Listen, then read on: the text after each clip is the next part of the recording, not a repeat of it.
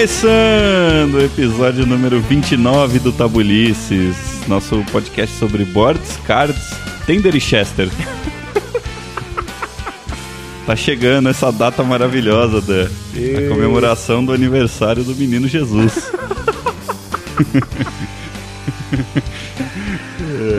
e você vai comer. eu- ah, vamos se apresentar, né? Que a gente. Vamos. No último programa, quem não percebeu, eu editei os nossos nomes, né? a gente falou depois e eu coloquei lá editado. Pode voltar lá e perceber a minha, a minha perspicácia aí em colocar o- os nossos nomes no lugar certo. Você não pode avisar que quebra magia.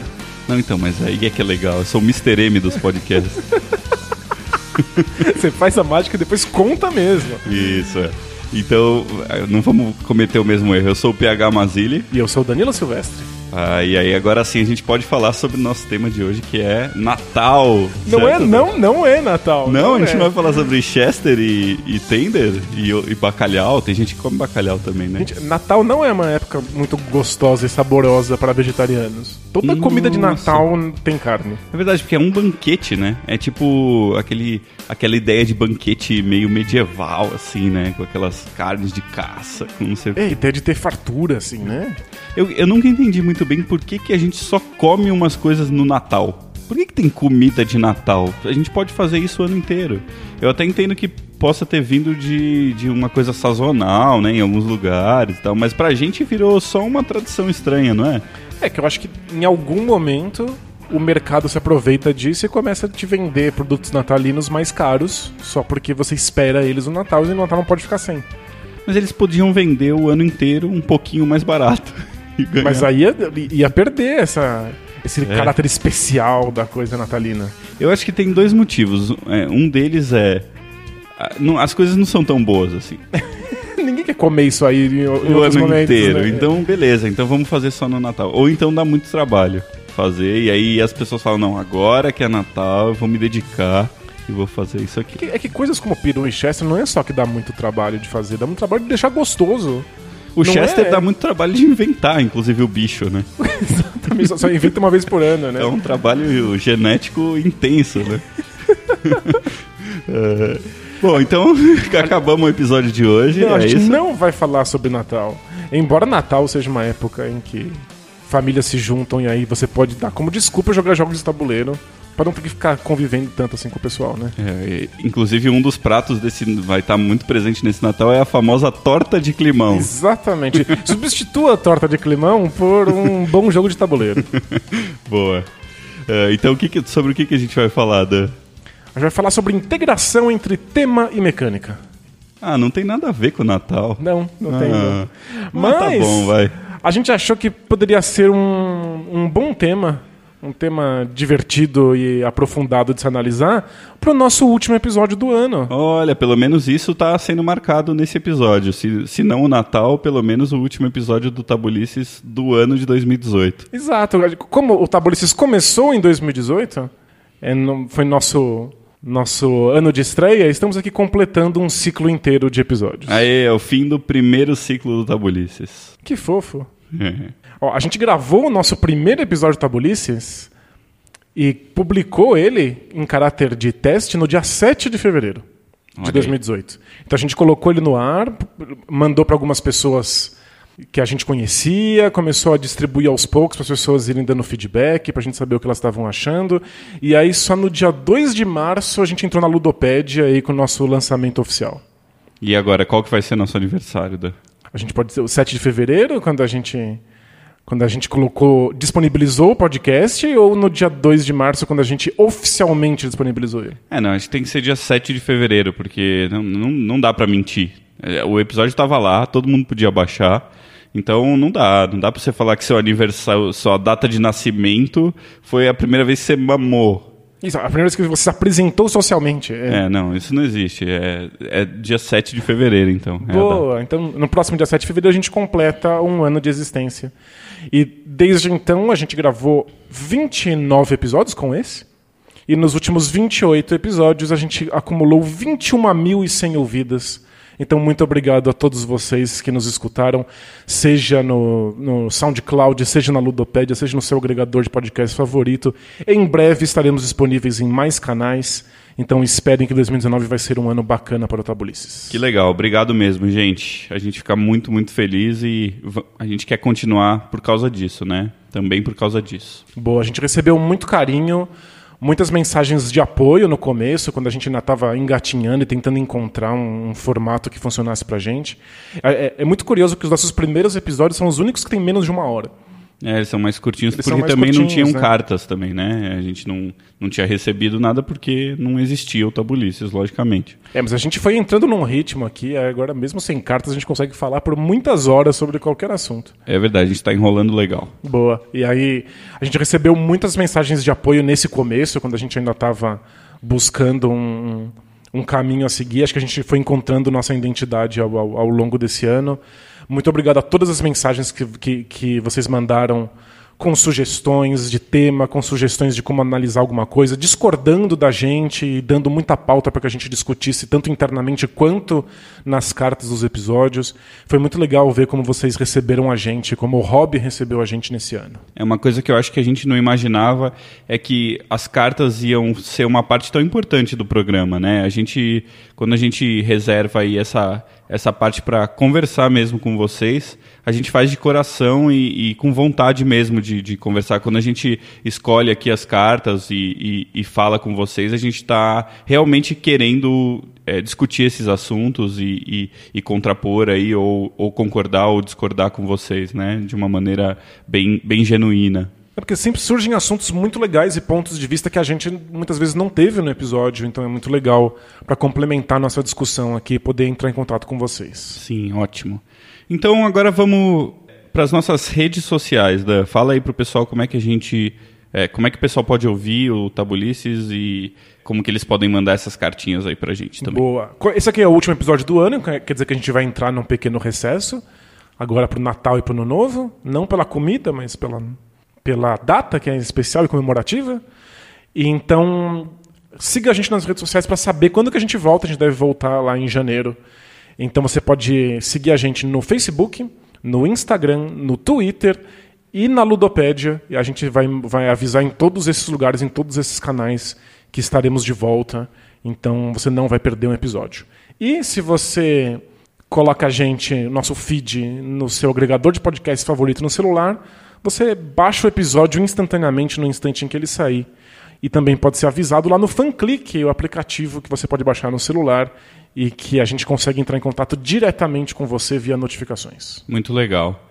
Então, a gente não vai, logicamente, poder responder nos episódios, mas a gente vai estar tá aí pelas internet também. Se quiser mandar um comentário, alguma coisa, a gente vai entrar aí na Ludopédia, no, nas redes sociais e também conseguimos responder vocês, né? Boa. Muitas vezes a gente não responde as coisas nas redes sociais para deixar para responder aqui isso, claro. nas mensagens do, do episódio, mas nesse recesso a gente responde vocês na rede social mesmo e a gente continua mantendo esse contato. E também porque eu sou horrível nas redes sociais e você é bom. Tá?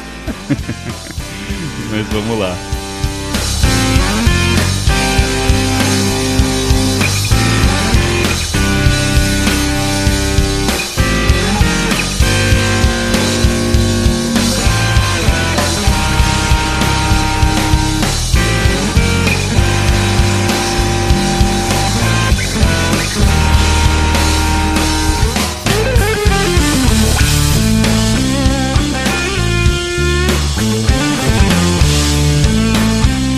Tema mais mecânicas.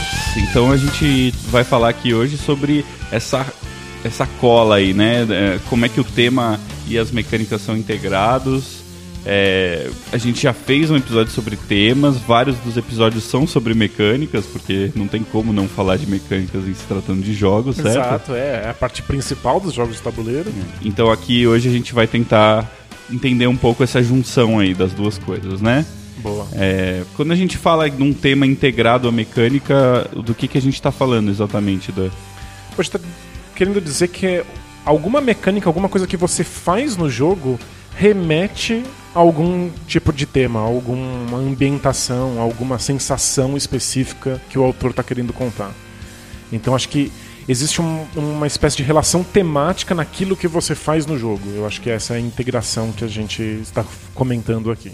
Legal, acho que a gente vai falar mais sobre isso, mas acho que é importante frisar que é, quando a gente fala de tema integrado à mecânica, a gente não está falando exatamente só de temas reais, né, do Perfeito. mundo real. Então, às vezes, o tema e as mecânicas elas são sensações, elas são coisas fantasiosas ou são até às vezes coisas mais abstratas um pouco, né? Então, tem jogos, por exemplo, como Seasons, que é um jogo que teoricamente o tema é um torneio de magia, né? Só que as mecânicas é, no Seasons, ela, a- a- o tema é muito, é muito abstrato no fim das contas, né? E as mecânicas nem, conseguem muito traduzir isso, eu acho, porque hum, você não consegue entender muito bem eh, qual é o tema no, senti- no sentido mais eh, mais real mesmo da coisa, né? Então, é, o, o tema tá lá para dar um flavor mesmo, para ser uma, uma ideia, uma coisa meio sinestésica, eu acho assim. E aí o, as mecânicas elas até conseguem traduzir isso, mas isso não é exatamente o mais importante, eu acho, no caso do Seasons, né? Apesar de ser um jogo lindo, né? As cartas são maravilhosas. Sem dúvida. O mundo que ele inventa é, é, é muito interessante. Mas ele deixa muito mais lacunas do que ele propõe coisas, na Sem verdade, dúvida. né?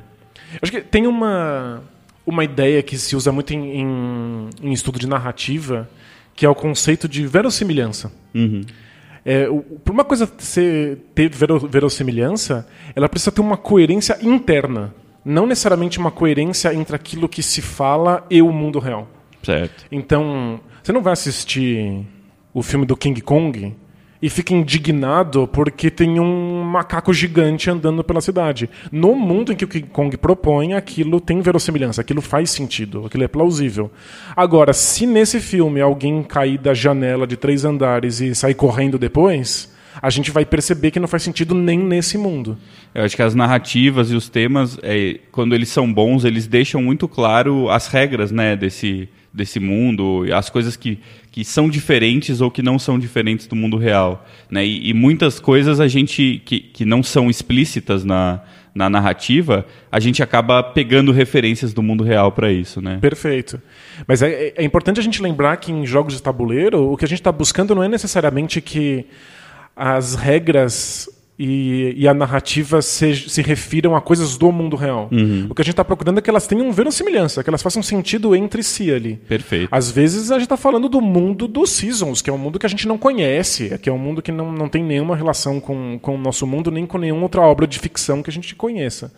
Mas se essas, essas mecânicas estão coerentes com esse mundo inventado aí, com essa ficção que o jogo inventa, a gente percebe que elas estão bem integradas. Legal. Acho que essa é a ideia. E como é que a gente consegue eh, entender mais ou menos como é que funciona essa integração? O que, que você acha que. Quais são os elementos no jogo e no tema e nas mecânicas que você acha que faz com que essa cola aconteça? Por que, que alguns jogos podem ter bons temas ou podem ter boas mecânicas, mas eles não são muito integrados e em alguns casos eles são bem mais integrados? Boa. Eu acho que jogos de tabuleiro ele tem, eles têm uma coisa levemente diferente dos outros tipos de jogos, que é o fato de que eles não conseguem ser tão boas simulações. Eles não conseguem é, apartar você do, do mundo real. Eles não conseguem enganar os seus sentidos a ponto de que você esqueça que se trata de um, de um jogo. Então a gente está lidando muito com componentes que são extremamente abstratos na sua frente, né? A gente vê o jogo. Eu gosto de dizer que quando a gente está jogando jogos de tabuleiro, a gente vê as cordinhas sendo puxadas. Uhum. É um pouco o contrário, por exemplo, da realidade virtual, né? Que tenta te fazer, te enganar mesmo, né? O seu cérebro é enganado por ela, né? Perfeito. O jogo de tabuleiro é exatamente a antítese disso. Não tem nada que faça você se esquecer de que aquilo é um jogo. Você tá, tá nas suas mãos. Inclusive, na maior parte das vezes, a gente fica brincando com os componentes na, na- na mão enquanto a gente está esperando a sua jogada. Se a gente fala sempre que o jogo é frágil, o jogo de tabuleiro talvez seja um dos mais frágeis de todos, né? Exatamente. E, por outro lado, essa fragilidade ajuda um pouco a gente a usar a imaginação e a tolerar alguns tipos de abstração quando se trata de tema. Então a gente não espera que a relação entre mecânica e tema seja muito ligada ao mundo real. A gente tem um, um grau de tolerância muito maior porque a gente sabe que jogos de tabuleiro são naturalmente mais abstratos. Então eu acho que o, o que a gente espera, o que, o, o que acontece quando essas mecânicas são bem integradas é que a gente sente coisas que parecem plausíveis, que parecem verossimilhantes com o mundo que é apresentado. Eu acho que jogos de tabuleiro são muito mais sobre sentir coisas do que sobre estar de fato fazendo ações ou coisas que pareçam as ações desse mundo.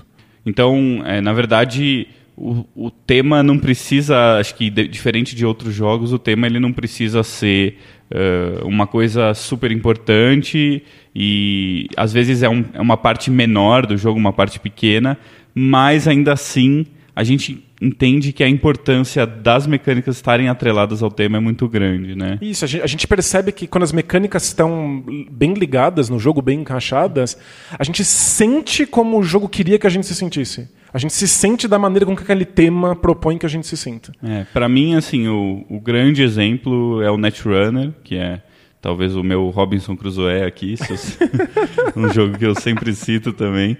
E eu fico muito, ficava muito impressionado. Hoje em dia tenho jogado menos, mas ainda gosto muito. E eu ficava muito impressionado como é, o jogo fazia eu sentir o, aquele universo ou aquele personagem que eu estava controlando e como as coisas faziam sentido dentro daquilo para mim, né? Quando eu estava jogando. E no fim das contas, o, o final da partida era uma história para mim que eu tinha mais para contar. Perfeito. Assim, né? Então é, é, muito difícil, eu acho, por causa dessa questão de ver as cordinhas, né? De, de, de, perceber as peças abstratas do jogo de tabuleiro e tal.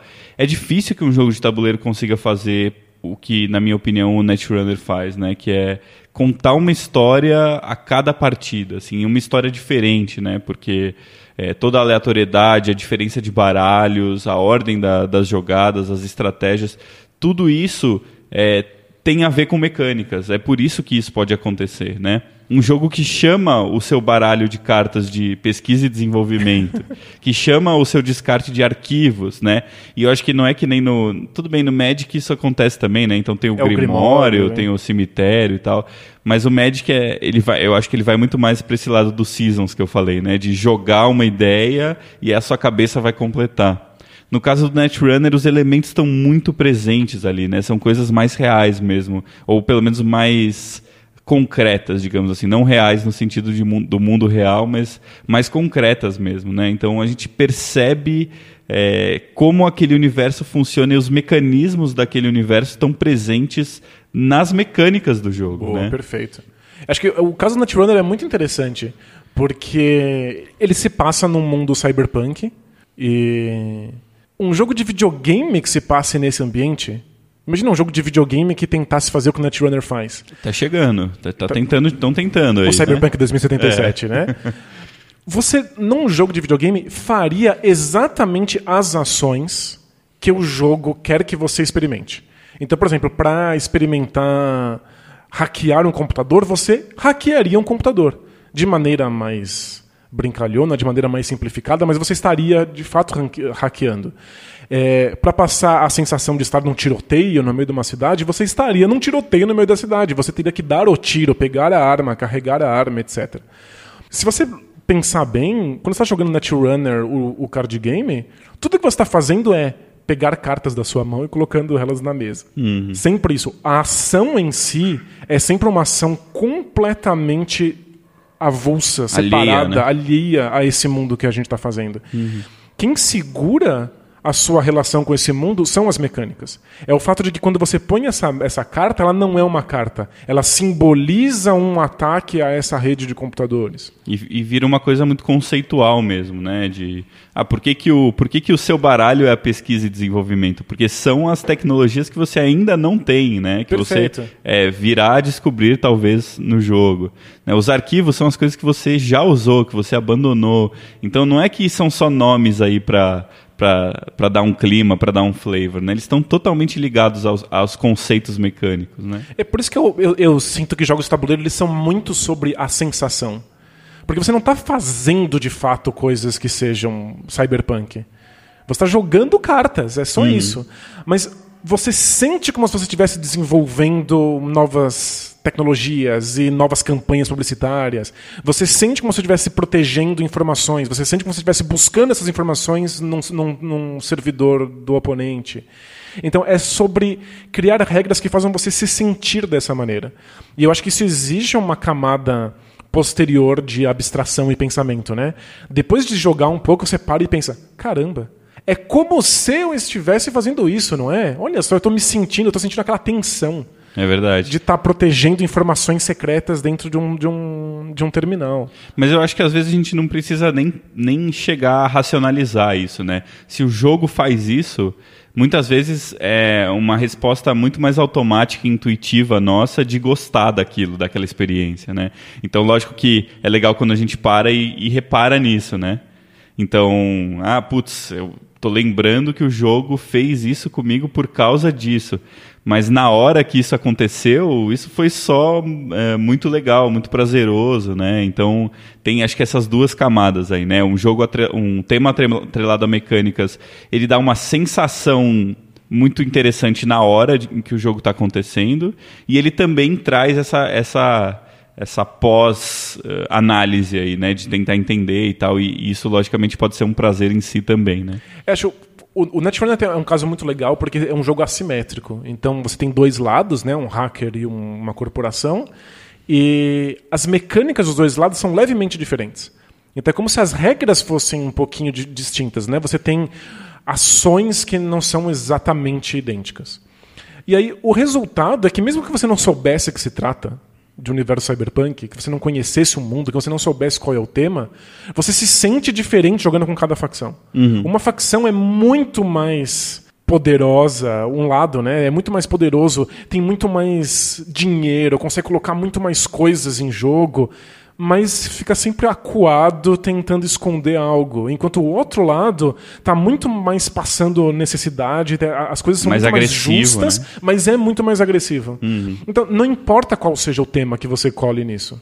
Você se sente dessa maneira. Quando você percebe que o jogo é cyberpunk, que o lado agressivo é um hacker, mas ele está em situação de, de, mais fragilidade, imediatamente você percebe que o modo como você se sentia e o mundo proposto são a mesma coisa. É. Então, isso é uma integração perfeita de mecânicas. Eu acho muito legal você ter falado sobre a questão do jogo assimétrico, porque é uma coisa que eu pensei quando eu estava uh, decidindo aí o tema e tal.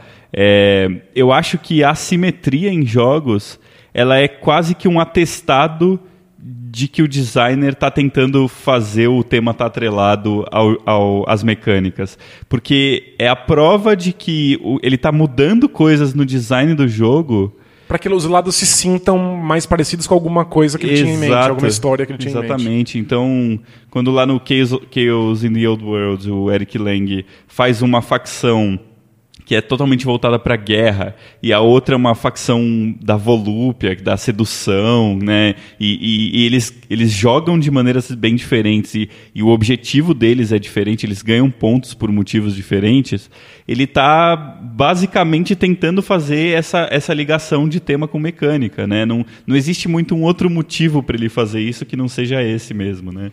Perfeito. É, você se sente de uma maneira diferente com cada uma dessas facções. E isso é uma ligação direta com o tema. Você percebe qual é o papel que essas facções desempenham nesse mundo. Né? Uhum. Inclusive, você não precisa ler o, a história sobre cada facção, você não precisa ler a história sobre os deuses diferentes de, de, de, desses jogos de combate. Jogando, você imediatamente percebe qual é o caminho que isso deveria trilhar. Né? Uhum. É que pode, pode acontecer o efeito contrário, de saber a história, você já mais ou menos intui como cada lado deveria jogar. Mas não é necessário. Eu sinto que jogos tabuleiros são jogos em que as mecânicas forçam o tema. Se você faz as mecânicas da maneira específica, o tema aparece ali imediatamente. E não necessariamente naquilo que você faz, mas naquilo que as suas ações representam e fazem você se sentir. Muito legal. Eu acho que é um bom jeito de você ter um termômetro aí, né, da, da, da integração tema e, e, e, mecânicas. É você não saber nada sobre o jogo e jogar e entender o que está acontecendo uh, narrativamente falando, né? É ver se o tema surge simplesmente da sua experiência com, com as mecânicas. É né? verdade. Legal. É, eu, eu gosto muito do, do, do exemplo do Pandemic para a gente pensar mecânicas nesse sentido. Porque muita gente diz que o Pandemic é um jogo em que as mecânicas funcionam muito bem no tema, que é um jogo extremamente temático. Uhum. Para quem não sabe, o Pandemic é um jogo sobre pandemia. Então tem doenças se espalhando pelo mundo e os jogadores têm que tentar impedir que essas doenças se espalhem e eventualmente curar essas doenças. Perfeito. Quando você conta assim e fala que o jogo é extremamente temático, dá uma sensação de que você vai estar fazendo coisas que parecem muito as ações do mundo real para parar doenças e curar doenças. Na prática, o Pandemic é um jogo extremamente abstrato. Você cura doenças colecionando cartas da mesma cor. É um jogo de set collection. Você tem que ficar andando por aí comprando cartas aleatórias. Quando você tem cartas suficientes da mesma cor, você cura doenças. O que isso tem a ver com curar doenças no mundo real? É. é que as pessoas sentem que o Pandemic é um jogo temático não é por conta disso. Não é por como se cura doenças, não é por como se viaja pelo mundo. É porque as mecânicas de doenças se espalhando e a maneira como surtos acontecem e como deixar cidades com muitas doenças próximas proliferando essas doenças cria um efeito em cadeia absurdo. É essa tensão do jogo que cria uma relação com o tema. Se você não soubesse do que se trata, se você não soubesse que é um jogo sobre doença, você ainda consegue ver que é uma coisa que está se espalhando você consegue ver a, a, a, alguma coisa se espalhando, você consegue sentir que existe algo que deve ser contido. Uhum. E quando eu falo que isso é doença, você fala assim, claro, óbvio. Mas Perfeito. a gente já viu aí com a quantidade de, de edições de temas diferentes que o Pandemic saiu que não precisa necessariamente ser, né? Mas se você fala, é, é água que está tendo um, uma enchente, você precisa conter isso, pronto, você já tem um outro tipo de pandemia diferente. Mas a, a mecânica te passa não a ideia de curar doenças. A mecânica te passa um pânico, uma sensação de estresse enorme de ver algo é, entrando em epidemia. Uhum. E eu acho que isso funciona e muitas vezes isso camufla o fato de que você não está fazendo absolutamente nada relacionado com o tema em si. Uhum. São as mecânicas do jogo que estão te forçando uma sensação que remete a esse tema. Mas eu acho que além disso, tem, é lógico, essa parte da sensação acho que é o mais importante mesmo. Mas eu, eu penso um pouco também na lógica dos RPGs, é, quando a gente pensa na narrativa e como os RPGs lidam com isso. E essa questão da verossimilhança também, que faz parte dessa, desse mundo que está na nossa cabeça, né? esse mundo conceitual. Então eu acho que apesar da, do, dos elementos e das ações físicas que a gente faz no jogo não terem nada a ver com o tema, toda essa questão conceitual e, e, da verossimilhança e do que pode ou não pode acontecer em determinada situação está acontecendo dentro da nossa cabeça.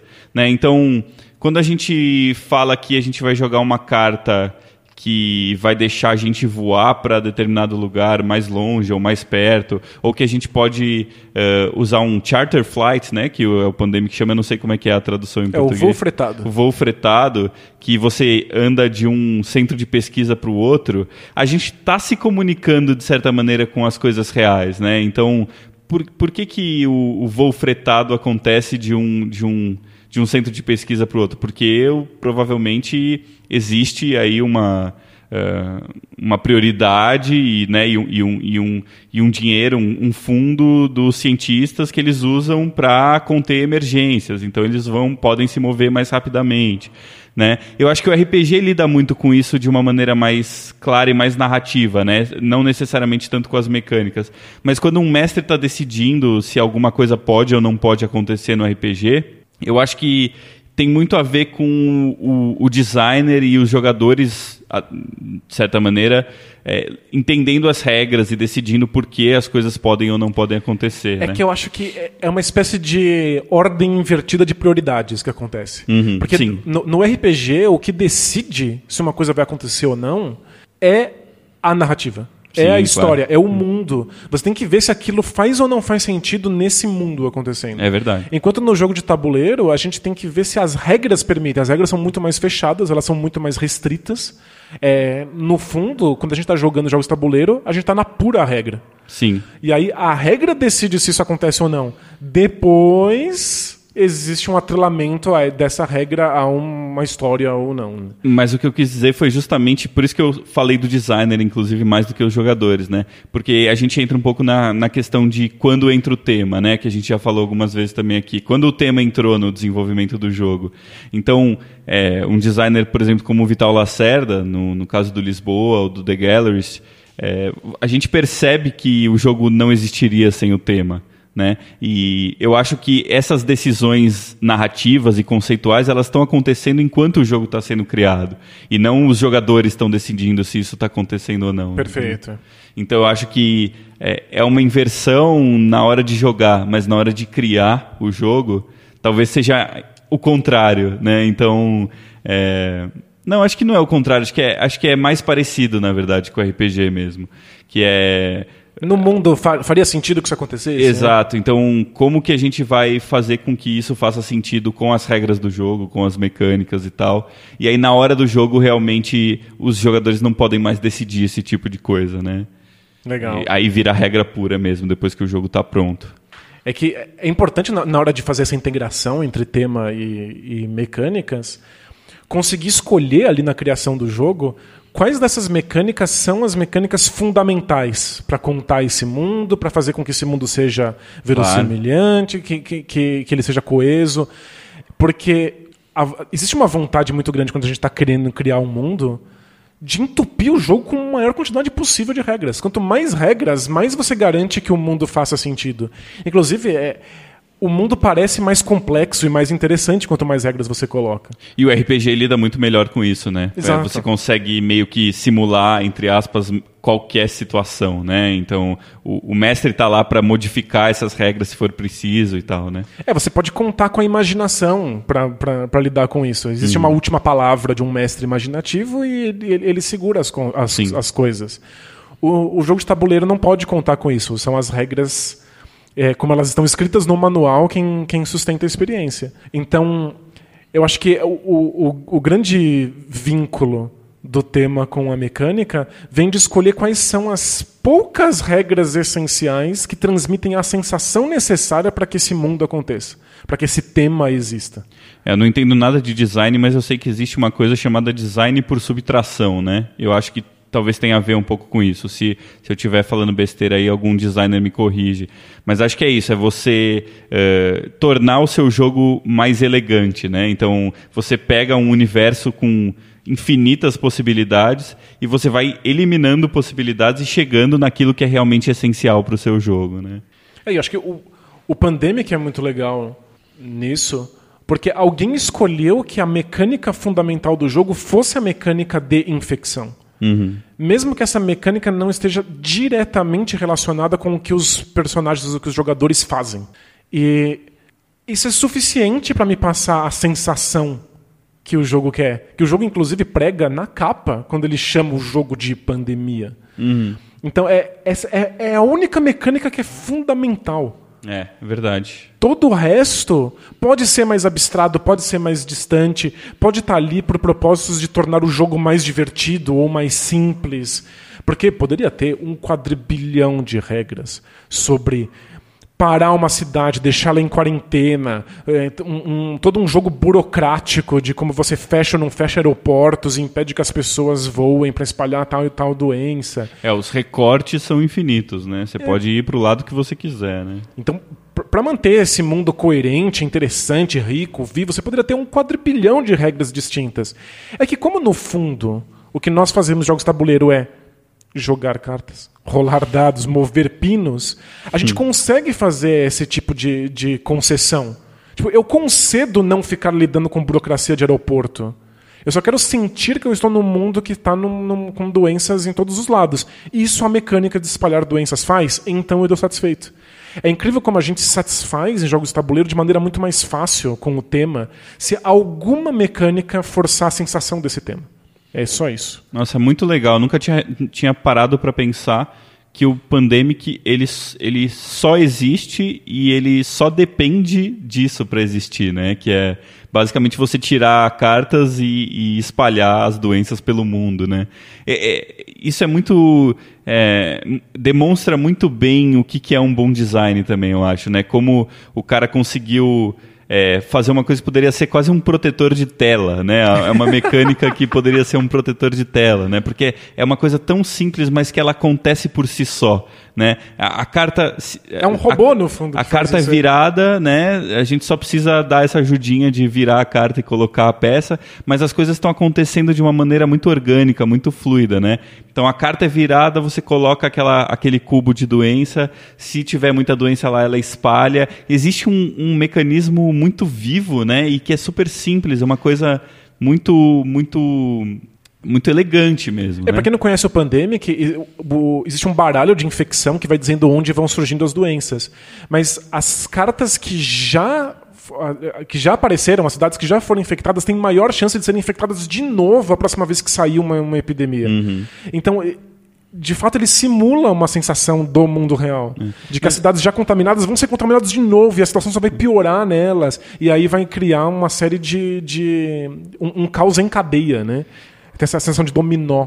Mas e eu é uma acho mecânica que muito essa... elegante que faz isso, né? É, mas eu acho que essa questão da, da, do, das cidades serem eliminadas de novo já não é uma coisa essencial da mecânica, né? Já é uma coisa que está por cima da, da mecânica básica e que aí, logicamente, você vai uh, começar a, a, criar mesmo o jogo e colocar coisas uh, que não são só a, a, a, estrutura básica ali, né? A, a pavimentação ali do jogo mas é isso já entra junto com os poderes dos personagens e é, a quantidade de cidades que você tem que não pode deixar a doença se espalhar, esse tipo de coisa, né? Quais são as, as, as regras que fazem o jogador ganhar, o jogador perder. E, mas tudo isso poderia ser modificado e o jogo não deixaria de ser o Pandemic. Exato, isso é muito é. interessante. E, e é por isso que eu digo que nós, jogadores de tabuleiro, a gente tem um grau de tolerância gigantesco para desconexão entre mecânica e tema. Uhum. A gente não está interessado em fazer exatamente as mesmas ações que, que uma simulação proporia para a gente. A gente só quer que alguma coisa na mecânica mantenha uma sensação que seja coerente com o, com o tema. É só isso, uma coisinha é suficiente. E eu é acho verdade.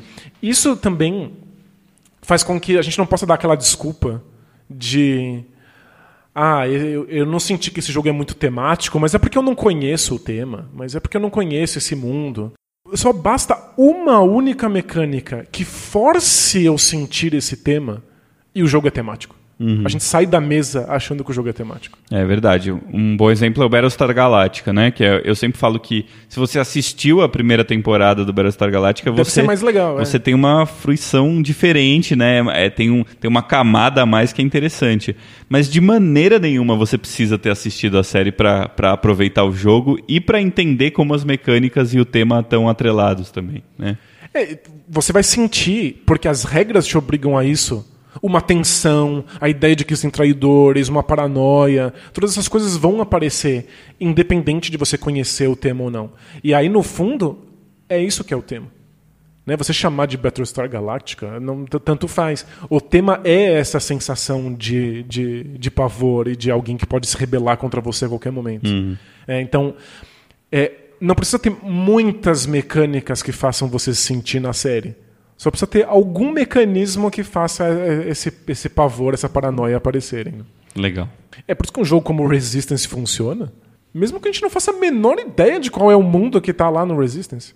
Eu, eu acho sei que lá. Eu acho que o Resistance ele é, ele é um bom exemplo de tema atrelado à mecânica, mas não é, universo atrelado à mecânica, né? Acho que existe essa diferença, né? O universo do Resistance pouco importa, Tanto né? faz. A gente está falando muitas, muito mais chamando os jogadores pelo próprio nome, né? E, e, e falando como se não necessariamente aquilo tudo tivesse acontecendo naquele universo do Resistance, né? É, porque como o Resistance é um jogo social e você está o tempo inteiro conversando com as pessoas para descobrir quem é o, o traidor, muitas vezes não parece que você está dentro do universo do jogo, né? Parece que a gente está só conversando uhum. entre os seus amigos, chamando as pessoas pelo nome real delas, para descobrir quem é o traidor. O ponto é que quando termina, você talvez não sinta que você participou de missões contra o governo, que é o que a caixa do Resistance te propõe, contra um governo totalitário, mas você sai sentindo que você participou de um grupo de resistência ou que você participou de um grupo de espiões infiltrado no grupo de resistência. Uhum. Isso fica. Sim. Porque independente de você saber qual é aquele mundo, qual é o nome dos governos, qual é o nome dos personagens, alguma coisa na mecânica força você a se sentir dessa maneira. É, eu acho que os jogos sociais vão muito para esse lado, né? Porque a gente está lidando com coisas um pouco mais parecidas com a realidade. E não é à toa também que o Resistance tem o, a versão Avalon, né? Que em vez de ser um universo distópico lá, tal, cyberpunk, sei lá, é, um, é, o, é a lenda do rei Arthur e tal. Então, é o tipo de, de tema que poderia ser mudado, né? Na verdade, o universo poderia ser Isso, mudado. acho que- acho que mas o o tema é ponto, diferente, né? O universo tanto faz, né? porque o universo não está sendo construído ali. O tema está, o tema de traição, de, de, de rebelião, de espiões, isso fica, né? E é a mecânica quem faz. E não são todas as mecânicas. Tem várias mecânicas que são sobre votação, sobre botar pinos em cima de um, de um tabuleiro de, de papel. Essa, essa mecânica não tem nada a ver com isso. Mas as outras dão conta e a gente esquece, abstrai um pouco as mecânicas que não, não tem a ver com isso. Você não percebe quando está jogando Netrunner que você está embaralhando um baralho. Faz parte, é né, uma coisa mecânica que você precisa fazer ali, embaralhar baralhos. A gente abstrai isso em nome da sensação de você estar sendo atacado ou, ou ter que atacar um servidor e poder ser fritado e perder pontos de vida. Né? Uhum. É, é, acho muito interessante também a ideia do Resistance de que as missões praticamente não existem, né? Aí você sabe que você está jogo, fazendo né? uma missão. Você não sabe qual ela é, qual é o plano. Você não sabe né? absolutamente nada Você não sabe por que, que ela funciona, por que, que ela dá certo, né? E eu acho que é uma coisa que é tão, tão bonita e tão interessante na, nas narrativas mesmo, no cinema e na, na literatura, que é muito mais é, o que você vai contar, o recorte que você vai dar e como você conta a história, né?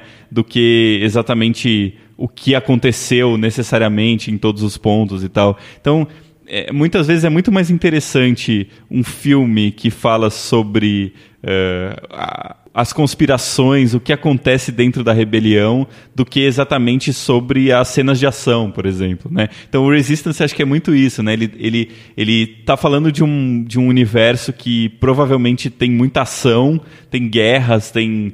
eh, enfim, guerrilhas, né? E ele não tá absolutamente ligando para o que tá acontecendo aí, né? Ele tá ligando para um enfoque muito específico, né?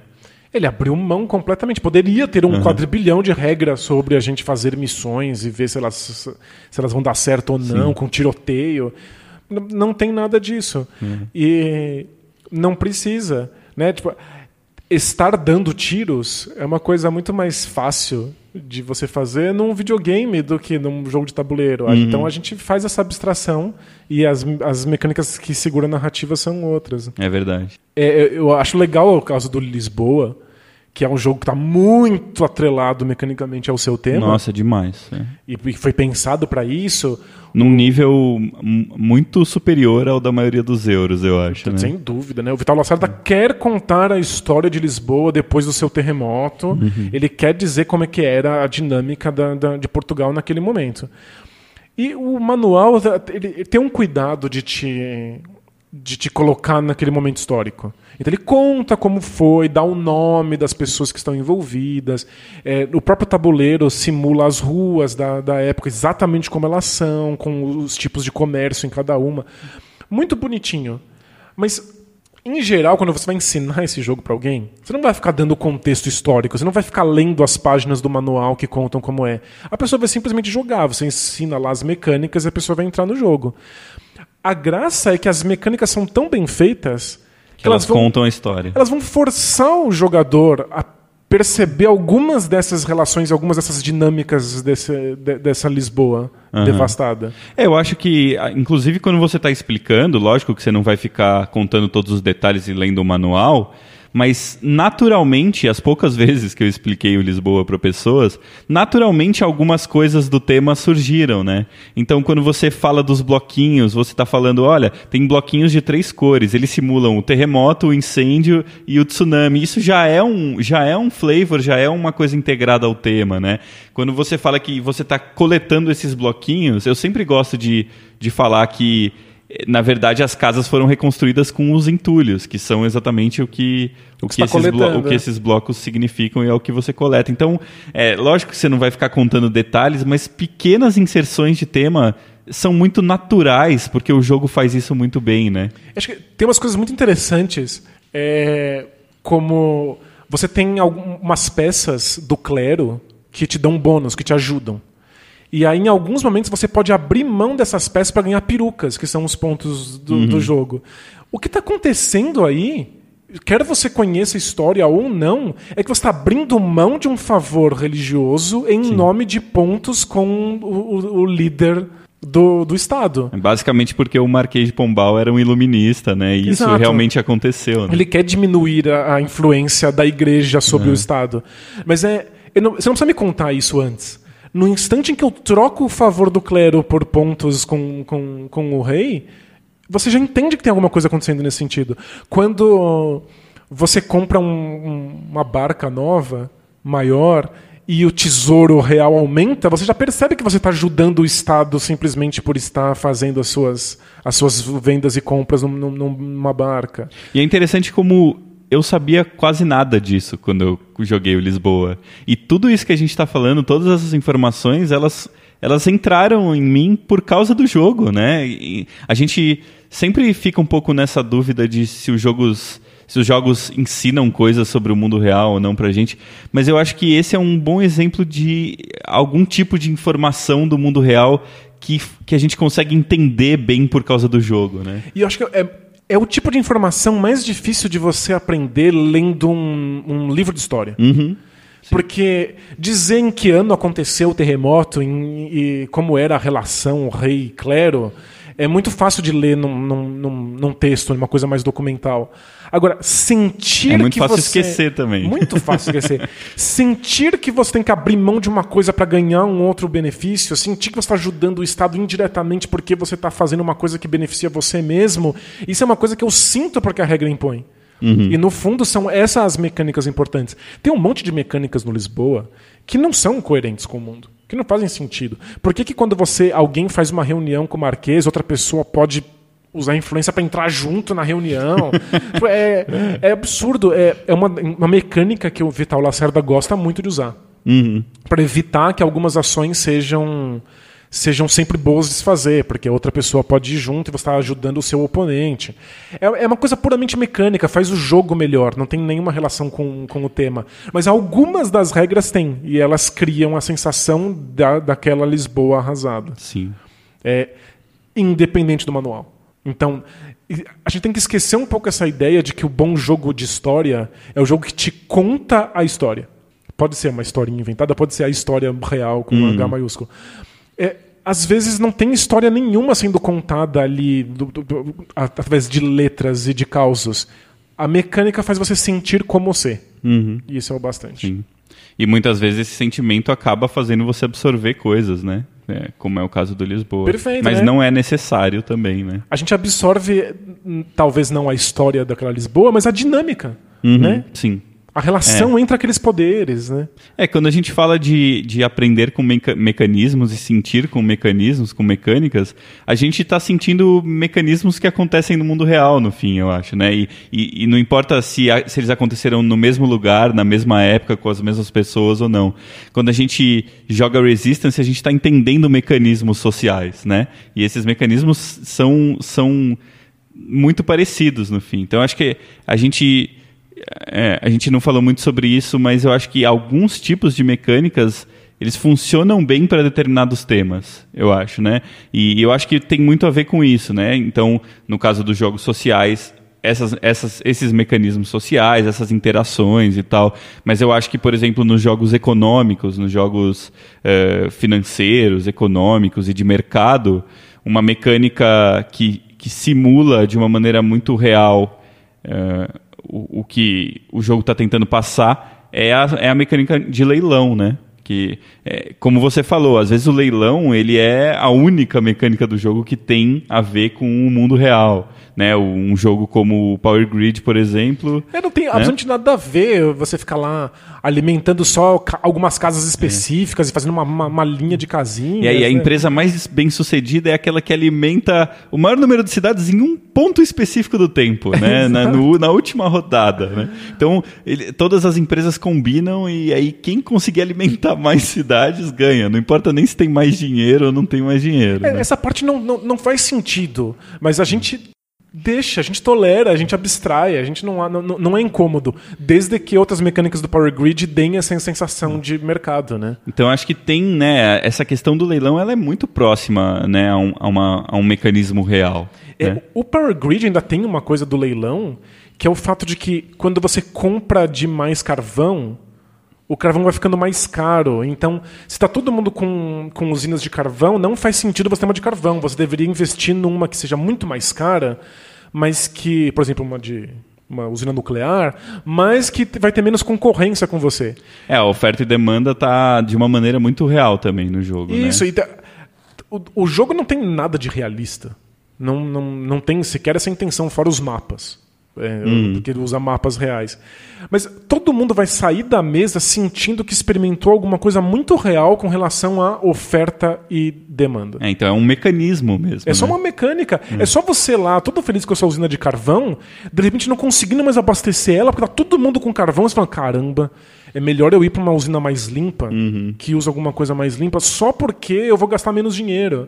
Muito E- legal. Inclusive, existe algo que o designer está dizendo sobre o mundo quando ele faz isso. Uhum. Ele está falando que é, vai ser bom para o meio ambiente as usinas mais novas, não porque os, os, os donos de usinas são bonzinhos, Uhum. mas porque eles ganham dinheiro com isso. Eles vão gastar menos dinheiro, eles não vão ter concorrência de material, né? Exato.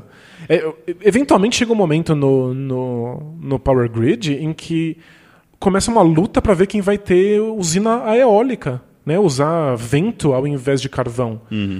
É excelente para o meio ambiente, mas os- jogadores estão fazendo isso desesperadamente porque eles não querem mais ficar participando do leilão de carvão. Uhum.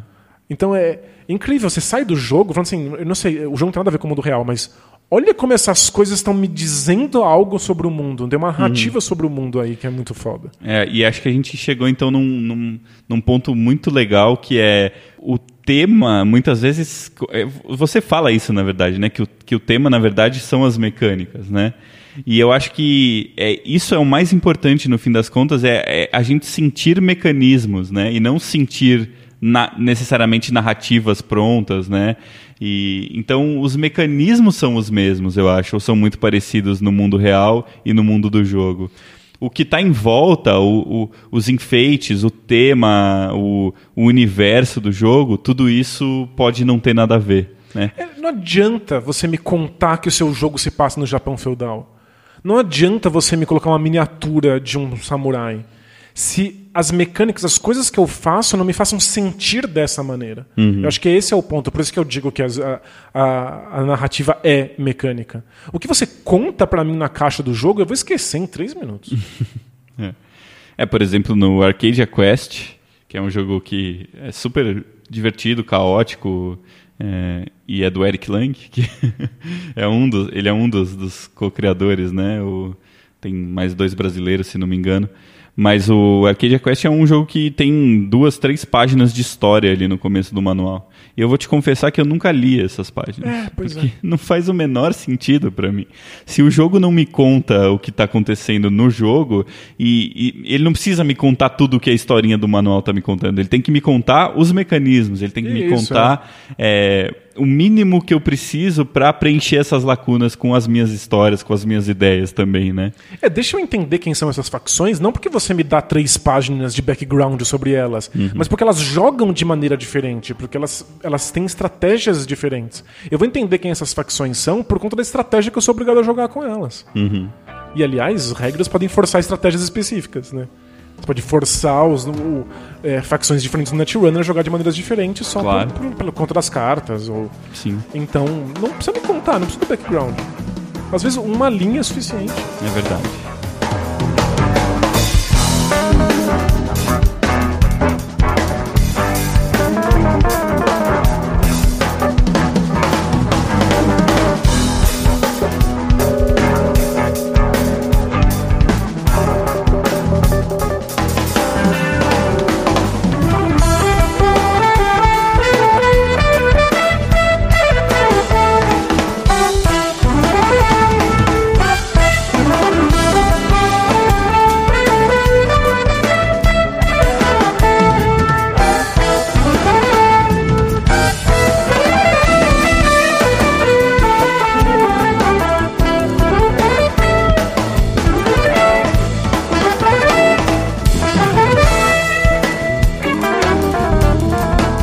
Queria voltar rapidamente pro Pandemic, que a gente falou aqui que o Pandemic já teve várias iterações aí, né? Então, o original era sobre curar doenças, mas a gente já teve um sobre Kitulo.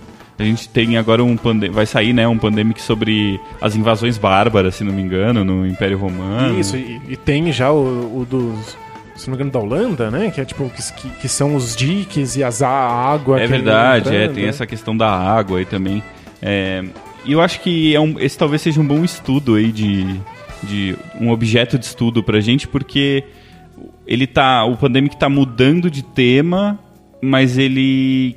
Será que ele continua. Por que, que isso acontece com o Pandemic? É isso que eu queria entender, né?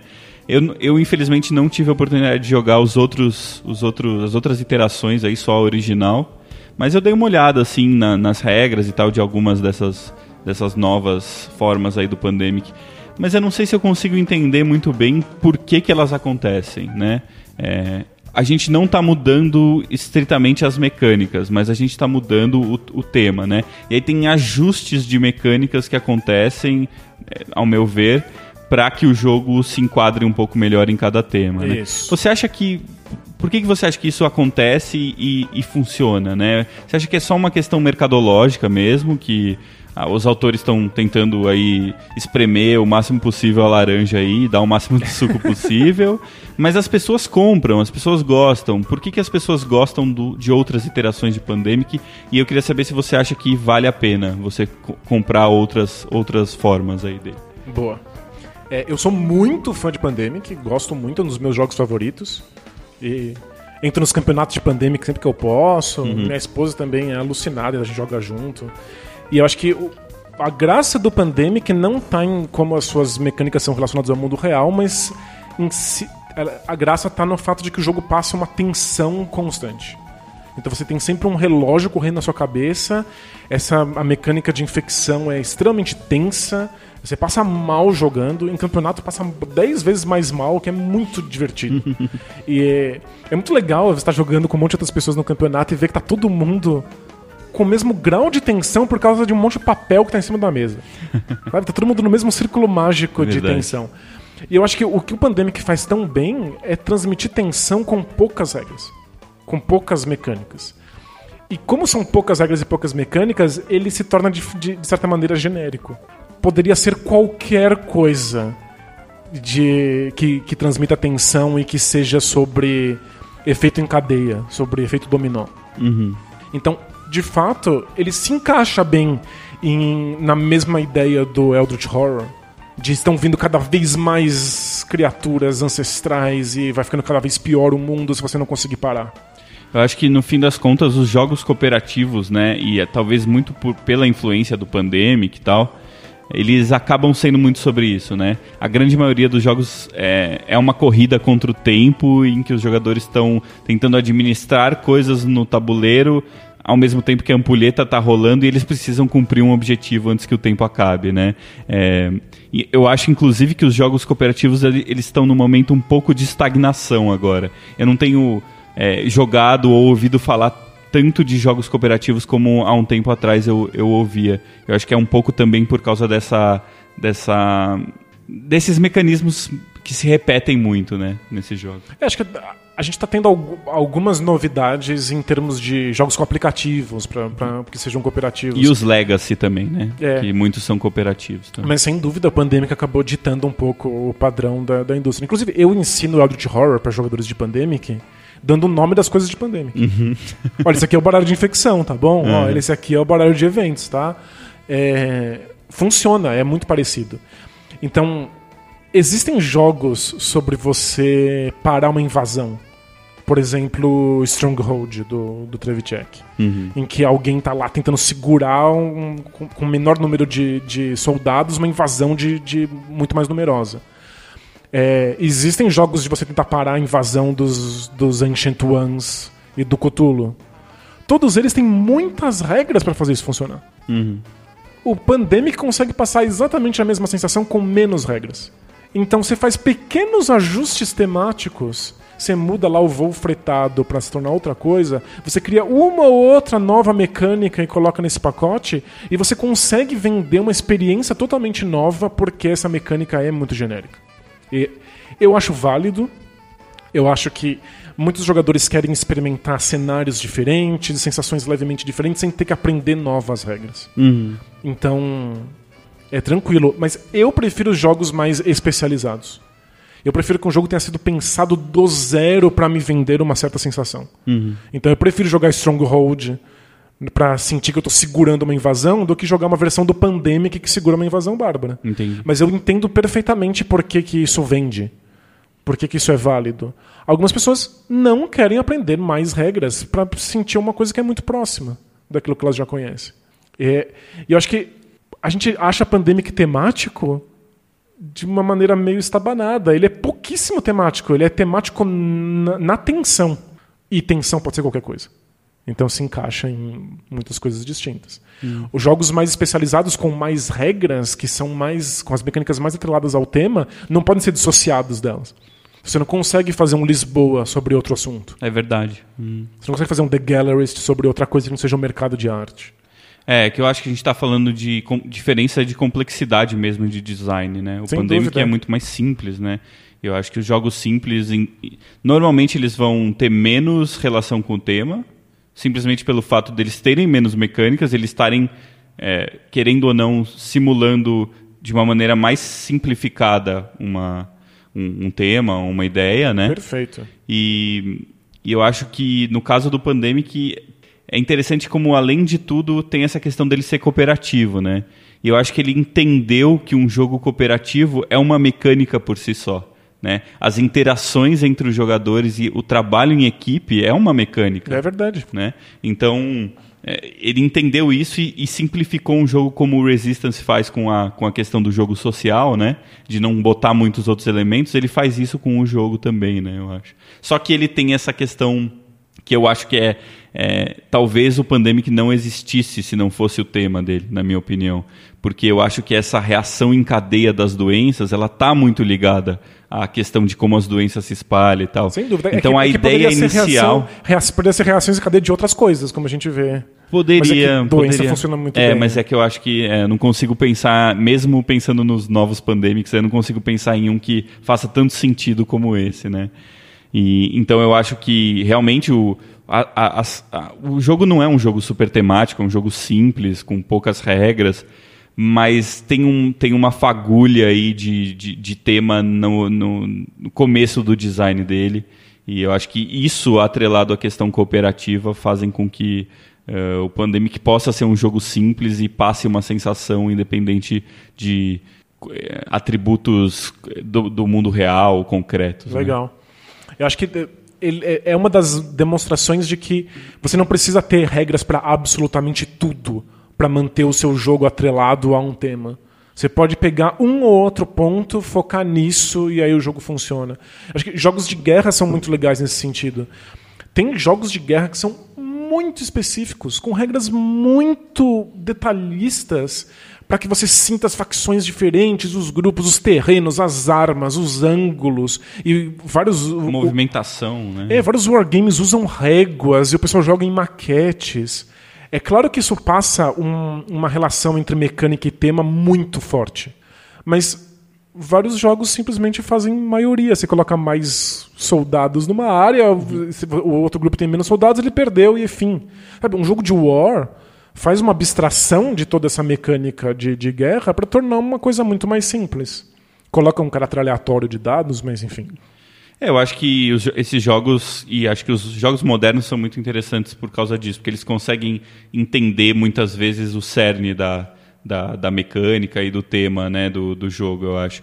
Então, eu acho que muitos jogos entenderam que para você fazer um jogo de guerra, basta você ter algum tipo de controle de território. Né? Isso. Não precisa ser nenhum controle eh, de, uma, de, um, de um espaço, de um território específico, mas de uma determinada região do mapa do tabuleiro, né? Que pode ser. Isso pode ser feito com, me- medindo uma régua.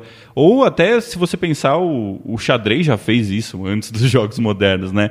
É, até eu que não jogo nada de xadrez sei como é importante o domínio do centro, por exemplo, no tabuleiro de xadrez. É, você sai de um jogo desses com a sensação de que você combateu. Uhum, é um sim. jogo de combate. Você teve que pensar em coisas que são, em termos gerais e abstratos, as coisas que se pensa um general, um comandante. Uhum. Então, a sensação é a mesma. A minúcia não é, as ações não são. E alguns jogos lidam com essas minúcias. E, e legal. Ótimo, né? Pra quem Pode gosta dessa, é, dessa, dessa especialização, eu prefiro. É divertidíssima. E são minúcias que podem ser diferentes, né? Um jogo lida com uma minúcia, outro lida com outra minúcia. Exato. Mas fazer essa coisa geral, mesmo um jogo abstrato como o xadrez, te dá a sensação geral de confronto, de domínio de território, de preocupação com linhas de fogo. Eu não posso entrar na linha do bispo, eu não posso entrar na linha do cavalo, senão eu, eu, tô- eu morri. Né? No fundo, você está ali lidando com uma guerra. Aham, sim, é porque eu acho que é entender que a- o fator mais importante numa guerra é o fator espacial, né?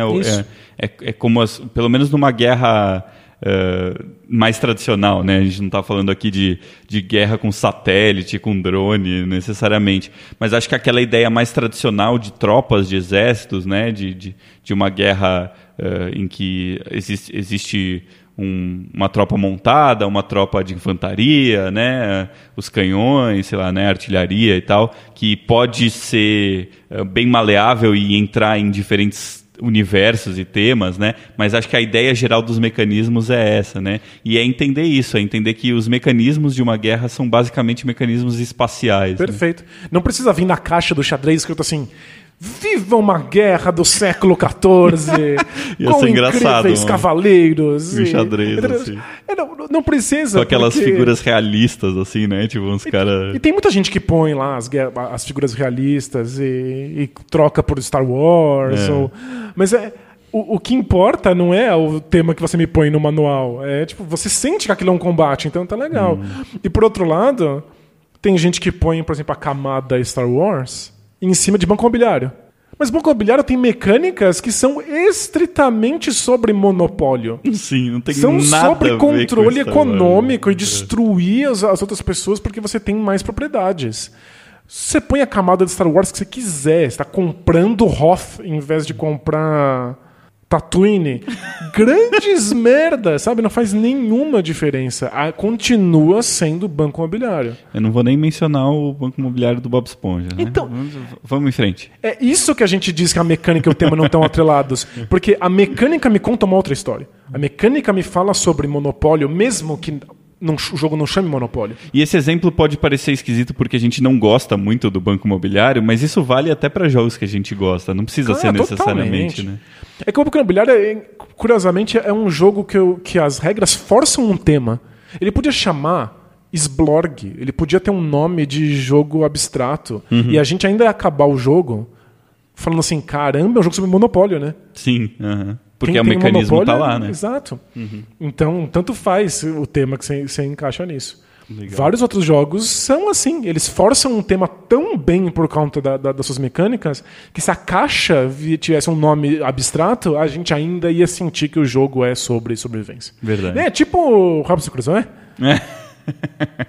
Fala um pouquinho sobre o que, que você acha das- da- do atrelamento de mecânica. Atrelamento? É isso aí? Atrelação, atrelamento, Ixi. atrelose ou Atrelância. atrelância?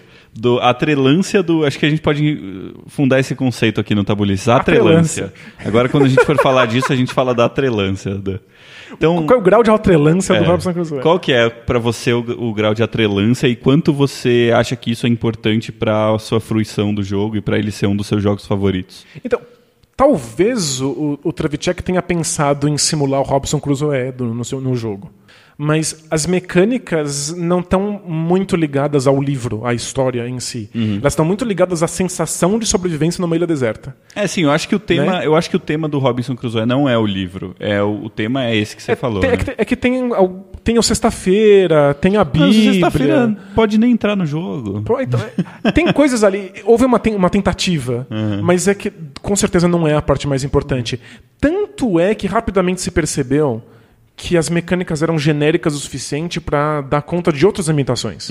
Então, é, campanhas de mais terror, tem uma, uma que vem direto na caixa, em que uma névoa vem cobrindo o cenário. Tem umas mais de aventura, em que tem que salvar pessoas. Com aquela fonte do Indiana Jones lá, o Volcano Island. Exatamente. tem, a, tem a da equipe de filmagem tentando filmar o King Kong. Tanto faz, pode ser mais aventuresco, pode ser mais macabro, pode uhum. ser mais mais apertado e você morrer de fome. O ponto é, as mecânicas fazem você se sentir tenso, porque você precisa comer e sobreviver ao clima você está totalmente aberto ao acaso e você tem que tentar mitigar isso com o mínimo de tecnologia. É isso. É isso que está disponível. Eu acho que o Trevicek ele construiu um cenário, na verdade, né? Ele construiu uma ilha conceitual, assim, né? Então, muito mais do que pensar exatamente na historinha, no, no, no, no vulcão que está, sei lá o quê, na, na ilha que é amaldiçoada e ou no, no King Kong, ele construiu uma ilha deserta de mecânica. Uma ilha deserta, isso mesmo. Uma ilha deserta de mecânicas, né, basicamente. É, e o jogo não ganha em absolutamente nada de chamar Robson Crusoe. Sim. Podia chamar Ilha. Podia chamar Sobreviva. Sim. É, é porque é, é, é uma mecânica de sobrevivência. E eu acho que a, aqui fica a minha última reclamação.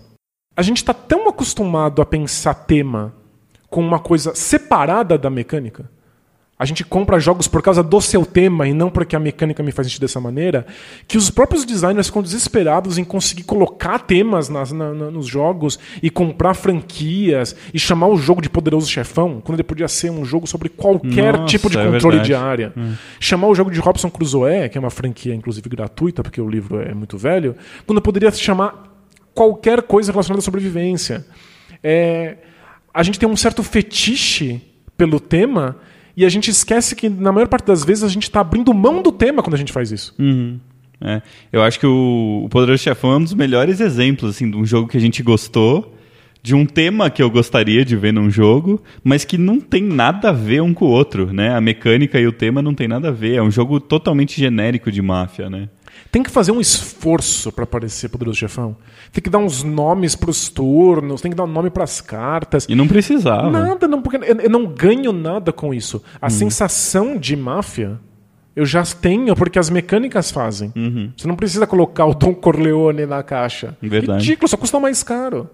Até porque é uma franquia que ainda existe, custou uma grana, não é tipo Robson Crusoe, que é franquia gratuita. Sim, é verdade, domínio público. Pois é. Então, a gente acaba perdendo mais colocando essas, esses nomes na caixa do que se a gente tivesse preocupado. Essa mecânica vai fazer eu me sentir dessa maneira?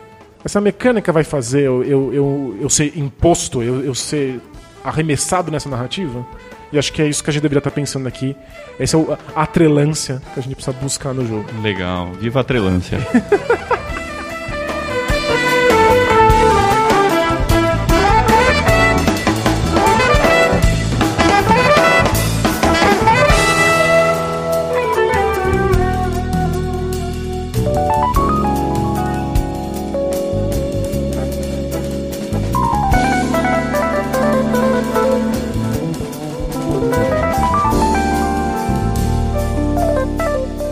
para terminar, eu queria falar um pouquinho sobre é, o discurso nos jogos de tabuleiro. Legal. Né? Então, é, a gente falou aqui sobre a trelância, que é o nosso novo conceito, no, nosso, novo, nosso novo neologismo aqui.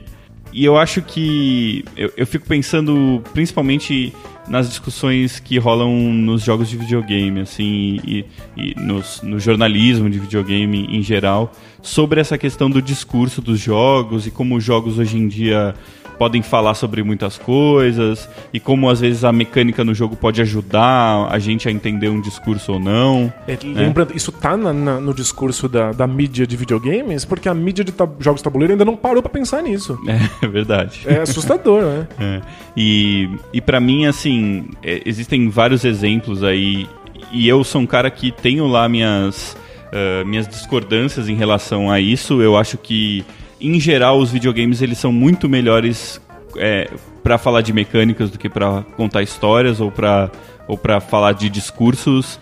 Isso não significa que não tem um monte de jogos que, que fazem isso muito bem, eu acho. Mas ainda eu não acho que a mídia favoreça como o jornalismo de games mostra que é hoje em dia. Né? Eu, eu ainda acho que uh, os videogames ainda são muito mais sobre mecânicas. Mas alguns jogos conseguem fazer isso de uma maneira excelente, né? O Gone Home, por exemplo, é um jogo para quem não conhece, você começa simplesmente voltando de uma viagem e você está na nova casa da sua família, né? Você passou um tempo fora e você e não tem ninguém na casa. E o jogo inteiro acontece com você examinando essa casa e olhando cartas, olhando livros, olhando objetos e tudo isso conta a história para você. E é um jogo que fala sobre questões sociais e é muito interessante. Não quero ficar spoilando aqui para quem não jogou porque vale muito, muito, muito a pena, eu acho. É, e Maravilhoso. Pra, e, e, ele conta isso de uma maneira bastante narrativa, né? Por meio de textos e de, e de cartas e de objetos. Mas acho que, para mim, o um, um maior exemplo de um jogo que passa um discurso com mecânicas no videogame é o The Witness. Né, que é um jogo do Jonathan Blow, que é o mesmo designer do Braid, que Acho que é um jogo que acabou ficando mais famoso, né? Porque era uma época em que os, os jogos indie estavam começando e ele foi um dos primeiros aí que, que explodiu aí, né? Acho que ele, ele é meu game designer favorito, assim. Eu sou enlouquecido por tudo que ele toca. É, eu joguei basicamente o Braid e o The Witness, não sei se tem mais alguma coisa dele, mas eu adoro demais os dois jogos, né? E o The Witness, ele, ele, ele, ele tem um discurso, ele tem uma, uh, um argumento, digamos assim, sobre o conhecimento, né? Sobre a ciência, como o conhecimento é adquirido e, e ele, ele, ele quer falar um pouco sobre isso, mas ele não quer falar de uma maneira muito literal.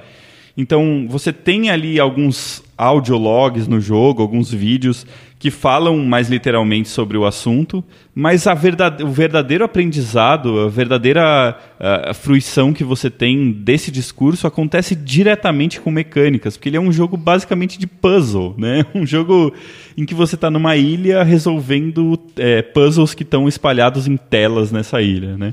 É, é um jogo que ninguém, quando bate o olho, imagina que o jogo tem algo a dizer. Sim. Porque ele é, em última instância, um jogo abstrato. Você tem que.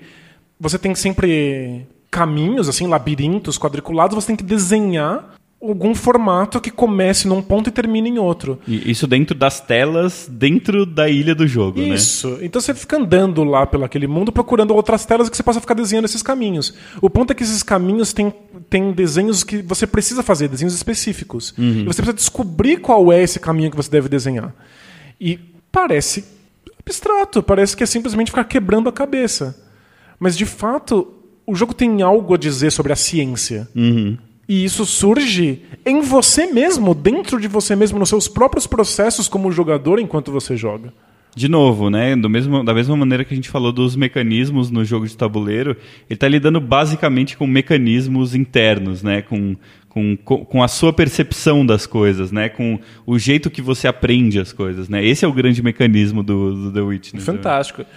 Fantástico. Se for falar de The Witness, você abriu a gaiola. Que é que eu também não quero ficar falando muito, porque é. É, é, acho que tem que ser uma coisa que tem que ser experienciada mesmo. Mas é que a, a ideia. As, as, pessoas entendem muito mal ciência. Uhum. Assim, ponto, no mundo. Porque muita gente acha que ciência ou é a verdade, ou é uma ficção, uma invenção que as indústrias farmacêuticas criaram, sabe? Tem que acabar a vacina. Tem que acabar a vacina. Ou tem gente que fala assim, não, é a verdade do mundo, a, ciência é a verdade.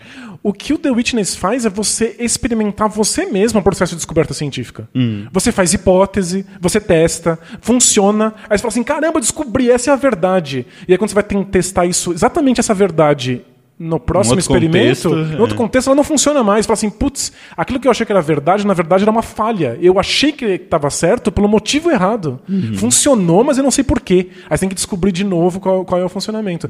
Esse é o processo científico. De um, um processo de pensamento que faz você o tempo inteiro questionar suas próprias descobertas, porque que elas funcionam, elas funcionam mas talvez você esteja completamente equivocado das razões. É verdade. E nada disso é dito, tudo isso é na mecânica. E eu acho que, no fundo, o The Witness é um grande jogo de tabuleiro. Uhum, sim, tem muito a ver, né? Muito.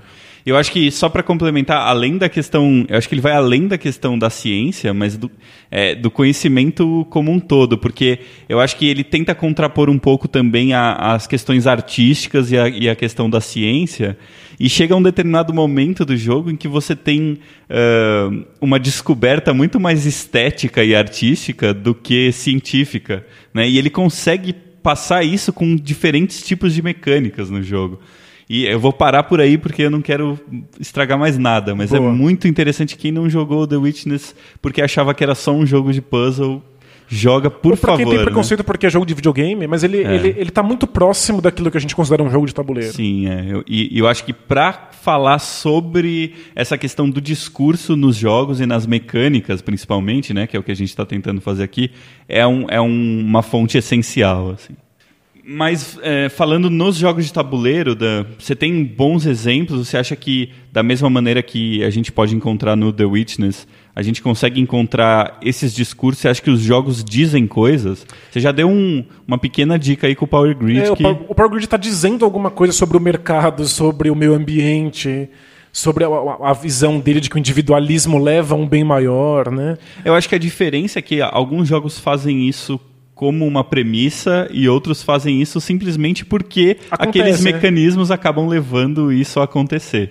É né? que eu acho que existe uma escolha em, em colocar alguns mecanismos em jogo. Acho que sempre tem né? algum nível de escolha. E toda né? escolha Sim. é ideológica, toda escolha é política. É verdade. Então, ex- existe um- algum discurso acontecendo. Aham. É, existe o CO2, por exemplo, do, do Vital, que é um jogo em que, em que é competitivo, cada um quer fazer a sua indústria ser melhor do que a do outro, mas existem eventos climáticos globais e que todas as indústrias precisam se unir e resolver juntas. Você precisa, às vezes, dar vários passos para trás para que aquilo não, não acabe com o mundo, sabe? É, tipo, é existe uma, uma certa preocupação ecológica no capitalista ganancioso. É, a mecânica força você a isso. Você precisa, às vezes, parar o seu motor porque está indo longe demais. É aquela coisa do jogo ser competitivo, mas ter um, um lado meio cooperativo para que isso não aconteça, né? Isso tudo é bem interessante. mostra mesmo. uma visão de mundo, mostra uma maneira de se imaginar como deveria ser o capitalismo. E coisas assim, é.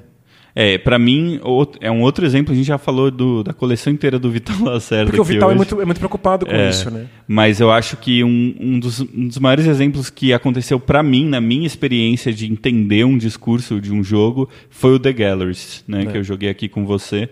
E é muito legal como você entende, de certa maneira, é, que o mundo das galerias, o mundo da, da, da arte, e, e eu digo entendo, eu, eu já, já fazia uma boa ideia de que isso era dessa maneira antes, até porque eu trabalho também com arte, não exatamente com artes plásticas, mas com música, e existem semelhanças também nesses mercados, né?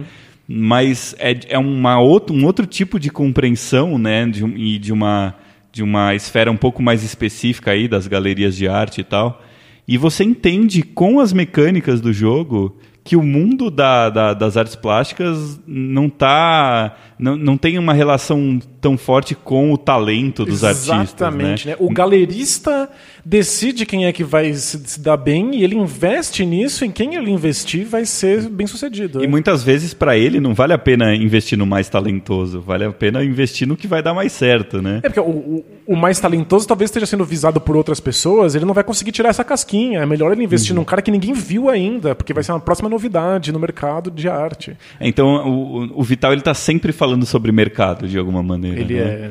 É, total- mercados totalmente diferentes e, a- e até visões diferentes, eu acho, sobre, eh, sobre o mercado. Não necessariamente os jogos, os- todos os jogos dele têm o mesmo discurso, né? Mas ele está sempre voltado e olhando para isso, né? E, e com uma visão crítica, assim, né? No sentido de tentar entender um pouco o mercado. O The Gallery lembra muito um documentário famoso, que é o Exit Through the Gift Shop, que é um documentário sobre um novo artista que está surgindo, e o documentário, na verdade, está fingindo que esse artista existe porque ele não existe. Ah, é? O documentário cria um artista para ser famoso no documentário, Que legal. e ele acaba se tornando famoso para fora disso, né? É um É um documentário é, um, um tanto sobre o Banksy também, que é um artista que a gente não- Aham. não sabia quem era na época. Mas já sabe quem é o Banks? Ah, agora, agora rolou. Ah, é? É, eu, não, eu não saberia te dar detalhes, mas. Eu não sei ainda. Joga no Google lá. Que... Mas é. Alguém falou demais numa entrevista. É, não, eu E ouvi. chamou ele eu- pelo nome certo. E todo mundo já desconfiava que era ele, mas um Ah. amigo dele chamou sem querer. É, eu ouvi um papo desse, assim, de que existem evidências, assim, né? Mas acho que ele ainda não, não, é, um, não é assumido, Não, assim, acho que ele que é um cara, né? Mas, bom, enfim. Mas o, o documentário mostra como você pode criar um artista. do zero.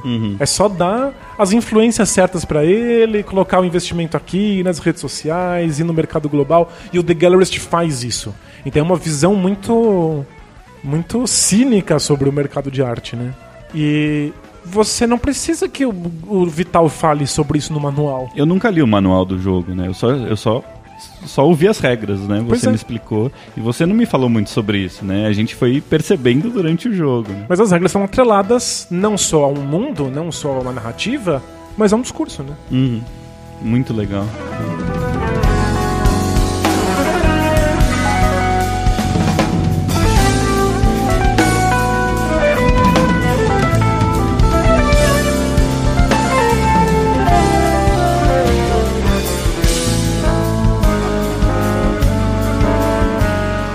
Vamos então para os recadinhos do pessoal aí. Na... O pessoal mandou na Ludopédia, mandou no Twitter, no Facebook, onde mais dando. Acho que são nesses. é. Pessoalmente na rua ainda não, ainda não rolou. Ainda não me reconheceram ainda. Vamos lá, Se Dan. reconhecer, pode dar oi. Vamos lá. O Marcinho99 falou pra gente na Ludopédia. É uma pergunta. Como você estabeleceria uma linha de separação entre coleção e consumismo desenfreado? Ou é impossível traçar essa linha, pois ela se estabelece por um critério altamente subjetivo? Boa, ele tá se referindo ao último episódio aí sobre coleções, certo? Isso. Quanto que você está colecionando e quanto você só é um consumista que quer comprar absolutamente tudo que sai? Eu acho que a gente tentou responder isso no episódio anterior, mas não conseguiu muito bem, né? É, a- existe uma coisa do, do- da coleção que, eu, ao meu ver, não é necessariamente consumista. Porque, por exemplo, conseguir um selo, conseguir um vinho que seja para esses caras que são colecionadores, tem muito mais a ver com a aventura de encontrar essas coisas do que de fato com elas estão disponíveis no mercado e você compra o novo. Mas é que quando a gente fala de jogos de tabuleiro, a gente está falando de produtos da indústria cultural.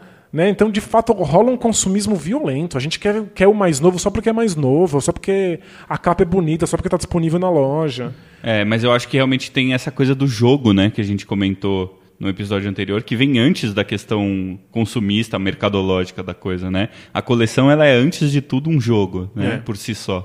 É que eu acho que hoje em dia, de fato, é difícil a gente conseguir separar. É muito difícil. É muito difícil. A gente é muito consumista, a gente vive numa sociedade consumista, a gente tem vontade de comprar essas coisas só porque elas estão aí. E a gente está falando de um tipo de coleção, quando a gente fala de jogo de tabuleiro, que você só consegue ter basicamente comprando, né? Não é uma coleção de, sei lá, de conchas, né? Que você vai lá na praia pegar as conchas, não. É um tipo de coleção que está totalmente atrelada ao, ao consumismo. Não tem como, né? É, a gente coleciona selo, aí faz amigos do mundo inteiro, e recebe as cartas, e recorta e cola. É, A gente não tem como, a gente compra os jogos de tabuleiro. No máximo a gente troca jogos de tabuleiro uns com os outros. É. Eu acho que aquela medida que você traçou de você tem jogos que você não joga mais é um bom primeiro sinal, assim, de que você está colecionando mais do que jogando, né? Eu, eu diria que talvez seja o melhor sinal, na minha opinião. Assim, não sei se eu consigo encontrar algo melhor que isso. É, mas acho que, às vezes, as pessoas que compram muitos jogos não abrem esses jogos, ficam só ali Esse é um empilhando. nível né? hard, né? E a- ali talvez seja mais uma Porque questão daí de não é, consumo. não é coleção, é acumulação, né? É hoarder, né? Já chegou num nível que o cara nem abre o jogo. Pois- Ele não o- tem mais interesse no jogo, né?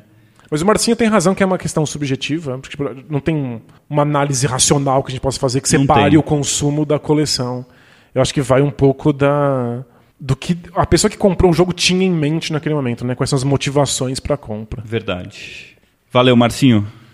O Zabuza do Jogatina Board Game mandou Ô, uma mensagem pra abraço pro gente. Zabuza. Abração. Ele tá sempre acompanhando a gente. Ele fala aqui que mesmo quando ele não comenta, ele tá sempre acompanhando. A gente agradece muito.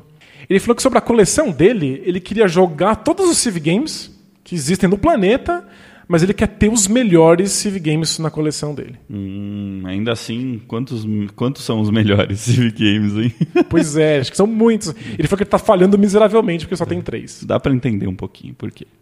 Mas é, é- é legal quando a gente gosta de uma mecânica em particular, a gente quer ter muitos jogos dessa mecânica.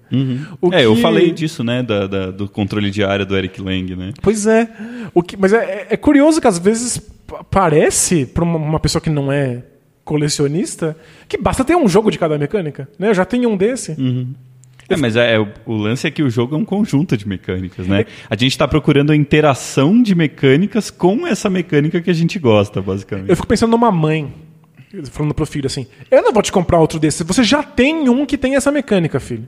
Você já tem um de controle de área. Vou te comprar outro, filho. sabe? É, o que acontecia quando a gente pedia o Street Fighter 2 Turbo Extra Super. Ele falava, mas a gente não comprou esse jogo no ano passado? É, gente- você já tem um Street Fighter, né?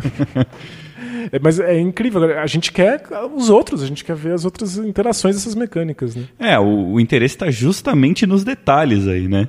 A gente entender exatamente a- as interações da mecânica que a gente gosta, como ela se comporta com pequenas alterações, né? É. Como a gente falou naquele episódio, nem lembro qual foi, que se a gente muda uma regra do xadrez, ele vira outro jogo, né? É mais ou menos isso que acontece. Mas aquela sensação, aquele mecanismo continua ali que a gente gosta e tal. E, por exemplo, quanto mais você conhece os Civ Games, mais você vai dar valor para as pequenas diferenças e variações que um novo Civ Game apresentar. Claro. A gente Uhum. conhece mais, a gente dá mais valor para a diferença. Com certeza. E aí o Zabuza continua aqui dizendo que a coisa mais próxima de uma coleção que ele queria hoje era ter todos os jogos do Alexander Pfister. Eu nem sei quem é esse designer. É o cara do Great Western Trail, do um Oh jogo My que eu não Goods. joguei. Oh My Goods, um jogo que você gosta bastante. Eu gosto né, muito do Oh My Goods. Mas acho que todos os jogos dele têm uma coisa em comum que não é mecânica. É quão feia as capas são. Sério, é, é surreal como a arte do jogo dele, de todos os jogos dele são medonhas. É verdade, né? E são diferentes entre si. Não é que é tudo a mesma estética horrível. Não é Não, que as não, capas são- dele todas são do Romero Brito. Não, ele, ele experimenta com, com graus de horror diferentes nas capas. Né? É, Ele quer trazer sensações. Você não gosta da, da sensação opressora que o Robinson Crusoe traz. Ele gosta de te oprimir com os desenhos horríveis das capas. Acho que ele gosta de dar oportunidade para diferentes péssimos artistas. Não, é surreal. Eu, eu, eu confesso que eu ainda não joguei o Great, Western Trail. Eu vou jogar em breve, tenho, tenho muita vontade. Mas, meu Deus, como aquela capa é medonha, aquelas É três cabeças feio. flutuantes de CG dos anos 90. É total de, de jogo de computador dos anos 90, Gente. comandos. É muito feio. É muito feio. É, tipo, Eu teria na coleção, sem dúvida, mas eu deixaria naquele lugar escondido onde fica a capa do meu Porto Rico. que pra mim é a pior capa da história dos jogos. Eu vou guardar o meu agrícola junto também. então. Nossa senhora, as cartas do agrícola. Mas eu, eu quero que todo mundo faça esse exercício. Olhe aí a capa do Great Western Trail e me diga o que esse sujeito do meio da capa tá olhando. Porque eu queria saber o que motiva o cidadão a fazer aquela cara que ele faz ali. Eu, eu- eu queria saber por que, que o artista pegou um olho, deu Ctrl C e colou esse mesmo olho em, em quatro vezes em três personagens. no, no olho esquerdo. Né? É. Ele, ele printou o direito no esquerdo. Ai, que, que aflição que eu tenho É muito bom. Vamos lá, continuando. O Marcos Martins mandou pra gente no Twitter, é, falando que ele acha que o próximo jogo do Eric Lang vai ser sobre Roma, Egito ou Suméria. Onde fica a Suméria? Anda? Eu adoraria. Acho que não fica mais. mas- Eu adoraria ter conhecimentos geográficos e históricos suficientes para lembrar a Suméria, mas é um- uma das mais antigas civilizações do, do mundo. É, né? A gente só não conhece os deuses sumérios. Acho que eles não são muito usados nem difundidos. É, assim, muita coisa da mitologia japonesa eu também não conheço e mesmo assim o Rising Sun foi muito legal. Então tá valendo. No fundo, vai, ser sincero, tanto faz qual é o tema desse próximo jogo aí, né? Ah, mas eu vou te falar que a- a- a- o tema ter sido Japão foi bem legal, assim, pra mim. Acho que foi um, um, um motivo que, eu, que me fez querer bem mais o jogo. assim. Ó, eu acho que a única coisa verdadeiramente legal de ser Japão é porque permite uma mecânica que é antes do combate você suicidar todas as suas unidades.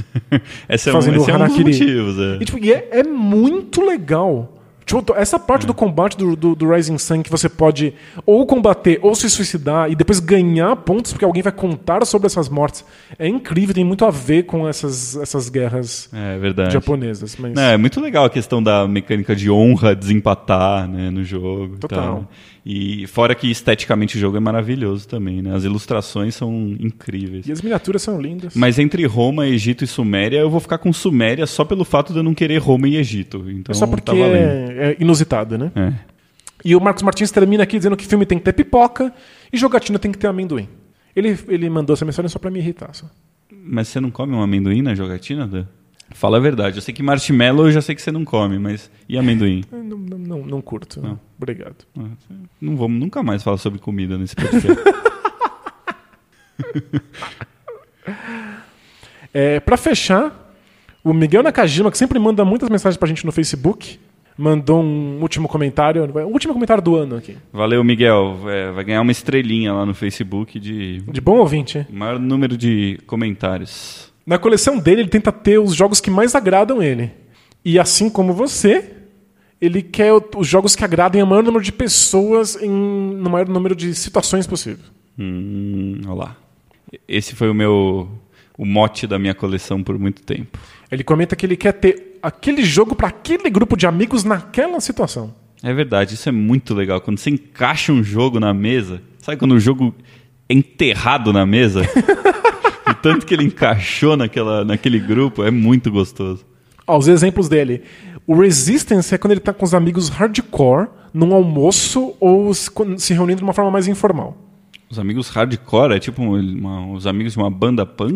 Acho que os amigos que jogam coisas mais pesadas, né? Ah, E aí quando eles vão simplesmente almoçar ou assim, reunir informalmente, eles jogam o Resistance. Tá, então eles são hardcore, mas tem a situação certa para o jogo social Isso, também. porque ele falou que tem, tem uma quantidade de estatística de leitura corporal e de linguagem, mas ainda permite um clima informal e é relativamente curto. Legal.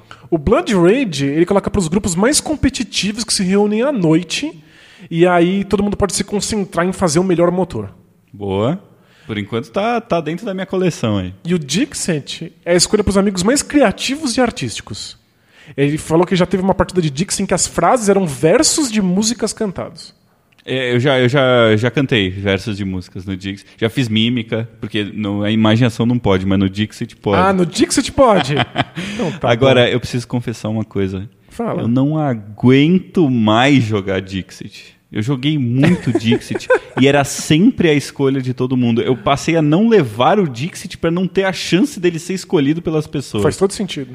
Nossa senhora, é, foi Dixit demais, cara. Não, não, não dá. Pra mim é, tem um limite. Mas é que tem mesmo, né? Tipo, é, uma, é uma mecânica muito interessante e que deixa as pessoas muito felizes porque elas não precisam aprender muitas regras e se divertir por É muito um tempo. jogo muito, muito, simples, fino. né? Mas chega uma hora em que você quer um pouco mais de complexidade na mesa, né? Você quer Hum. tipo, uma coisa de mais substância. É verdade. Mas é, essa, essa é a coleção do Miguel Nakajima. Tem jogos para os momentos específicos com as pessoas específicas. É, é, é mais ou menos por aí mesmo que eu queria, que, eu, que era o meu objetivo na minha coleção também. Eu queria conseguir pôr o jogo certo na hora certa. Então, Eu gosto até que ele põe o Blood Rage à noite. É muito bom isso. Tem é jogos dia, à não, noite. de, de dia Rising Sun. É tipo. Porque é, o sol tá nascendo, entendeu? O vinho branco que você bebe mais de dia, no calor, pode beber na praia, o vinho tinto não. Olha, é, é um grau de coleção, né? Muito louco. É, é bem complexo. Eu cheguei a comprar, no começo da minha coleção, jogos que eu achava que iam dar certo para amigos específicos e situações específicas. E eu comecei a descobrir que eles não iam pra mesa nunca. Uhum. Porque quando essa situação não surge, sabe, esses amigos não estão disponíveis, esse jogo fica abandonado ali, porque não é uma coisa que eu quero jogar pessoalmente. Nossa, isso acontece mesmo. A gente visualiza né, a mesa, a situação com as pessoas certas, na hora certa. E muitas vezes isso é muito raro, né? Vai acontecer Exato. uma vez a cada ano bissexto. Ou você errou, não encaixa. Eu comprei Sheriff Também. pensando que ia agra- agradar muito os amigos que eu tava jogando na época, e o Sheriff não agrada ninguém. É bom, nesse caso é porque você acha o jogo ruim. Exato, mesmo. é. Mas é, tem isso. Eu acho uma escolha arriscada, mas eu entendo coleções sendo montadas assim. Verdade. Legal. Finalizamos então por hoje, Dan? Por esse ano? A gente finalizou pelo ano. É. Você pode dormir agora no Natal e no Ano Novo com essa sensação de missão cumprida. A gente resolveu tentar essa coisa maluca que é ter um podcast sobre jogos de tabuleiro no Brasil. E a gente está há um ano aí resistindo. A gente fez dois intervalos ao longo do ano. Mas estamos aqui com 29 episódios. É verdade. Parabéns. É, parabéns pra gente. Nossa, foi muito legal. Então a gente faz uma pausa aí de algum tempo, a gente não sabe exatamente ainda, mas vamos tentar fazer o mais curto possível pra voltar na ativa já, né, Dan? Boa. Vamos aproveitar as férias e jogar um pouquinho mais? Com certeza, aqui que a gente vai jogar, nas, que é um, um bom jogo pra se jogar nas festas. Nas festas de final de ano? Festas de final de ano, é. Tem que ser uma coisa que passe essa sensação de horror e sofrimento. Que são as festas de final de ano, é isso? Exatamente, é. Tem que jogar. Não, Robson Crusoe é perfeito. Podiam lançar o jogo Natal do Cthulhu. ia ser legal, ia ser um, um tema bom aí. Eu quero ver se atrelar mecânicas a isso. Pois é. Tem que criar um jogo que você é o Papai Noel, tem que distribuir presentes. Olha que lindo. E é um jogo do Ignacy Trevicek sobre isso. a experiência do Papai Noel é, é horrível. Ele tem que estar em 10 lugares ao mesmo tempo e não consegue. E os gnomos são explorados e, e morrem, né? Isso é ótimo. Legal, ficamos com esse jogo então. O jogo de Natal do Trevicek. Só no aguardo. A gente vai inventar ele agora. Ligar pro Trevicek agora, né? Então é isso aí, gente. Bom, bom fim de ano, bom começo de ano. Valeu! Obrigado por ter acompanhado o ano inteiro com a gente. Somos muito gratos à audiência de vocês. Tchau!